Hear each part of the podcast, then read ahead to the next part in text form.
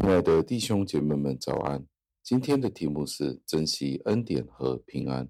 经文出自于加拉太书一章三节，经文是这样说的：“愿恩惠平安从我们的父神和主耶稣基督领到你们。”感谢上帝的话语。加尔文说道：“保罗的书信不断地提醒我们，上帝是曾经赐给我们恩典与爱。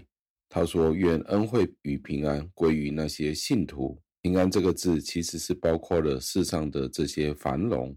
透过这些平安，保罗祈求上帝提供给信徒们那些上帝认为对我们有利的事情。上帝将他的恩典洒在信徒身上，显示出他自己那些的恩惠，也使得我们可以称赞他的良善。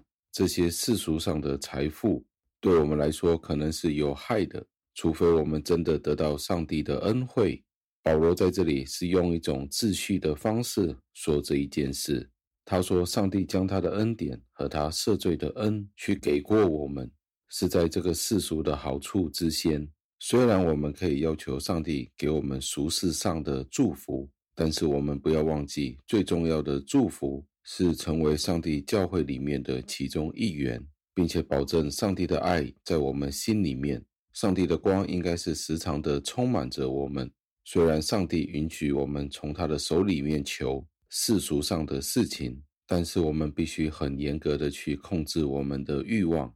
上帝可能会用悲伤来折磨我们，在这个时候，我们就需要上帝的恩典，将它看高过于一切。这样子，我们就会感觉到满足。就算是一切事情被夺走了，我们都仍然会有满足与喜乐。如果我们活在一个舒适的环境里面，被各种属肉体的快乐所包围的时候，那我们就无法察觉到上帝那种的恩惠，上帝的爱在我们心里面，而使得我们的良心感到平安。其实我们还是活在一个痛苦里面。我们不应该渴望尘世间的物质，而不是上帝的爱。试想一下，如果我们的上帝要通过这个世上的苦难来考验我们内心的时候，让我们经历许多的考验。即使是这样，我们也要将上帝的爱看得高过于一切，而让我们的内心承受一切的考验。尽管一切的事情对我们来说都有可能是不顺利的。最后，让我们默想：很多时候，我们常常假设，我们只要拥有世上的财宝，我们就会很幸福。但是，你试着看一下，这个世界上有多少的有钱人和名人，他们是活在破碎的生活当中。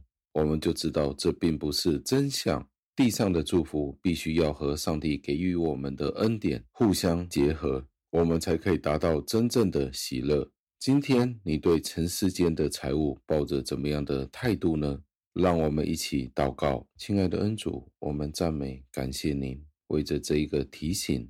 作为一个信徒，很多时候我们觉得这个世界对我们是不公平的。我们尝试做一个好的信徒，去跟随耶稣，但是却过着一个比较平凡、平庸的生活。有时候就会试想，如果有钱、有丰盛的生活，但是没有从主而来的平安的时候，这些都不值得一提了。所以，恩典和平安必须要在物质生活之先。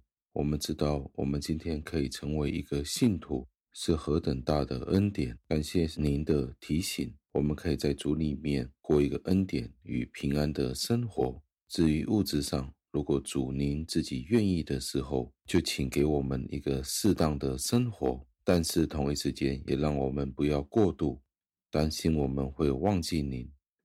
求您听我们的祷告，是奉我主耶稣基督得胜的尊名求的。阿门。